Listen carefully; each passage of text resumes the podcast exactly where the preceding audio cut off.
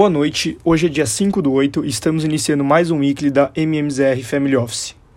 O grande susto da semana veio na terça-feira de madrugada com a visita do presidente da Câmara dos Estados Unidos, Nancy Pelosi, ao Taiwan, gerando deslocamento de porta-aviões americanos para mais perto da ilha asiática, além de desencadear reações da China, como testes militares pesados ao redor de Taiwan, em que cinco mísseis balísticos lançados pela China caíram na zona econômica exclusiva japonesa, que condenou veemente o ocorrido.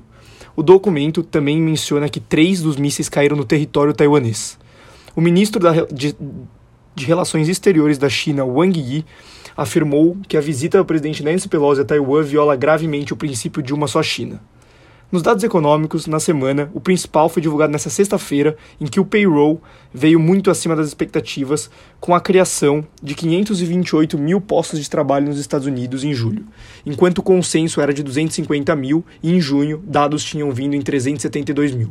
Com isso, o relatório de empregos americano reforça o aumento de 75 bips nas, taxa, nas taxas de juros na reunião do FONC em setembro. Apesar de os dados terem vindo piores, o mercado não corrigiu tanto, com o S&P fechando a semana aos 4.145 pontos, com valorização de 0,33%, a Nasdaq fechando a semana em alta de 2,15% e o Dow Jones, o único índice que se valorizou nesta sexta-feira, fechou a semana em queda de 0,13%. Por fim, o rendimento dos títulos de 2 anos fechou em 3,218% e a T-Note de 10 anos fechou em 2,824%.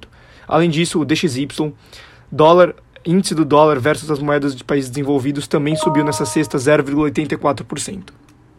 Na China, a Covid ataca novamente, com Hong Kong registrando 5 mil novos casos diários de Covid e 3 novas mortes, em um período no qual as infecções diárias seguem crescendo, segundo a Reuters.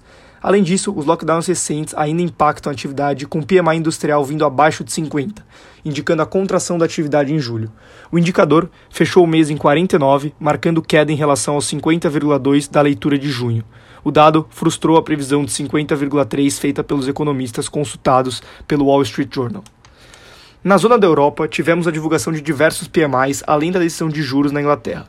Sobre os dados de atividade, observamos na Alemanha o PMI industrial caindo a 49,8 em julho e o PMI de serviços caindo a 49,7, ambos indicando assim sinal de contração.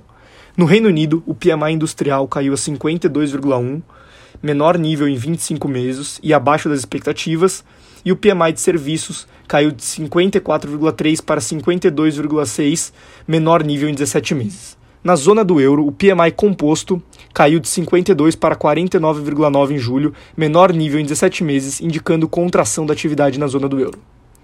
Sobre a decisão de juros na Inglaterra, o BOE anunciou aumento de meio ponto para 1,75%, sendo apoiado por oito dos nove formuladores, que mantiveram a promessa de agir com força no futuro, se necessário. As autoridades projetam que a economia encolherá cerca de 2,1% no total e que essa recessão já deve chegar no quarto trimestre de 2022. O Eurostox 600 fechou a semana com desvalorização de 0,59% e o euro aos 5,26 reais. No Brasil, com a aproximação das eleições e perto do final do anúncio das alianças, a seara política ganhou destaque na semana com diversas notícias e pesquisas divulgadas. O candidato do União Brasil, Luciano Bivar, confirmou no domingo ter desistido de disputar a presidência da República em apoio ao PT já no primeiro turno.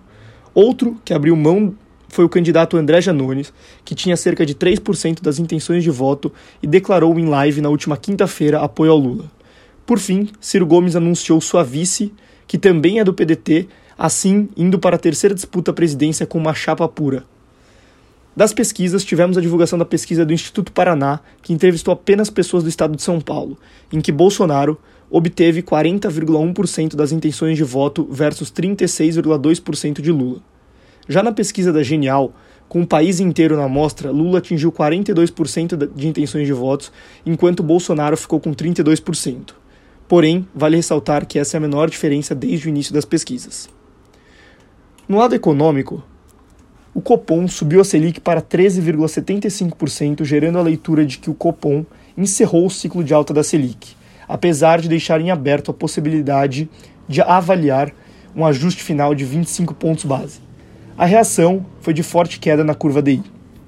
Tal leitura permitiu que o Ibovespa ignorasse o payroll e avançasse 0,55% no pregão de sexta, totalizando 3,21% na semana e completando a terceira semana de alta consecutiva. Também tivemos no dia de hoje o anúncio da redução de 3,56% no preço do combustível pela Petrobras, que deve retirar 20 centavos por litro a partir de hoje, com valor médio caindo de 5,61 por litro para 5,41 por litro. O dólar fechou a semana aos R$ 5,16, recuando 0,15%. Por hoje é só e desejamos um bom final de semana a todos.